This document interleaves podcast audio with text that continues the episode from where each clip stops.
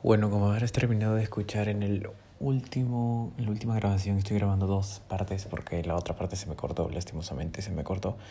En esta parte, para cerrar la idea solamente y decirte que si estás poniéndote un, una nueva resolución de año nuevo, un nuevo meta de año nuevo, recuerda sinceramente que eh, simplemente es que lo cumplas, lo cumplas y que todas estas herramientas que estoy dando, anotarlo en la pared, de que no evites hacerlo más de dos días, de que lo hagas, de si lo, no lo haces dos días, que vuelvas el tercer día y lo hagas. Es solamente parte del, del crecimiento y que si no lo cumples no te juzgues, simplemente eh, busca otra meta, busca mejorarte día a día. Y si estás escuchando esto yo sé que lo vas a hacer con tus metas de agradecimiento con el primer paso y el segundo paso. Así que para cerrar nomás, comienza a trabajar en tu interior, comienza a trabajar en que las metas tienes que mantenerlas y que no deben ser solo una moda.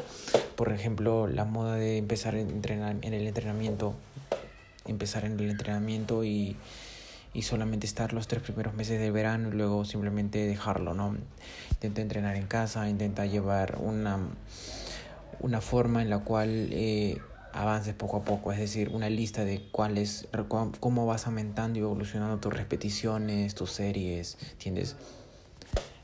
De esa manera se puede lograr.